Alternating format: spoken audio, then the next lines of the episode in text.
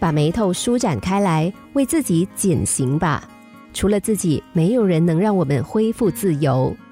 上天是精明的，在每个人的人生道路上都设满深浅不一的坎坷，并且还故意让某些人遇到极深的坎坷，以此来判别我们人的坚强和怯懦、明智与愚蠢。很久以前，印度农村抓窃贼的方法十分简单：抓到一个窃贼，就在地上画一个圈，让他待在里面。抓够了数字，就把他们一个个从圆圈里拉出来，排队押走。这真的是对得上“画地为牢”这个成语了。因此有说，世界上最恐怖的监狱，并没有铁窗和围墙。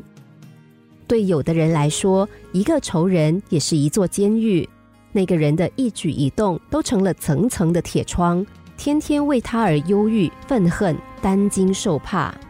有人干脆把它扩大。把自己的嫉妒对象也当做了监狱，人家的每一项成果都成了自己没有办法忍受的刑罚，白天黑夜独自在那里煎熬。我们人的智慧可以在不自由中寻找自由，也可以在自由中设置不自由。环顾四周，多少匆忙的人，眉眼之中带着一座座的监狱在奔走。有一位商人，因为欠下巨款没有能力偿还而进了监狱，但他并没有因此抱怨伤心，而是借此机会做自己以往没有时间做的事，比如开始学习外语。之后，他发现自己并不像生活在人们所说的恐怖的监狱里，他感觉日子过得飞快，而且过得非常开心。在他出狱那一天，他带出来一部六十万字的翻译稿，并准备出版。坐牢，在这位商人的人生道路上，该是一个多深的坎坷啊！然而，他是坚强的、明智的。他虽然刑满才释放，但是他为自己大大的减了刑。象棋的故事这本书里头，写一个被囚禁的人无所事事，度日如年，而获得一本棋谱之后，日子过得飞快。外语就是这位商人的棋谱。轻松愉快的，几乎把他的牢狱之灾全部赦免。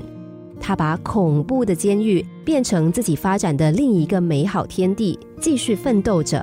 他在为自己减刑，找到生活的心灵棋谱。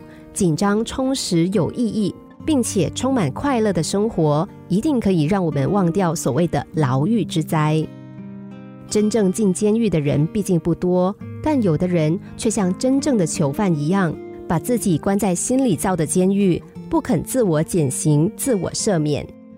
世界上最恐怖的监狱，并没有铁窗和围墙，那就是我们自己的心为自己所造的心灵监狱。面对人生的境遇，我们应该选择拥抱和品味；面对打击，仍然能乐观面对。那么，我们就是坚强而明智的。我们的人生是快乐而多彩的。生活对每个人来说都是很琐碎、很具体、很现实的。用心感受每一个生活的点滴，都会从中得到收获。心灵小故事，星期一至五下午两点四十分首播，晚上十一点四十分重播。重温 Podcast，上网 U F M 一零零三 dot S G。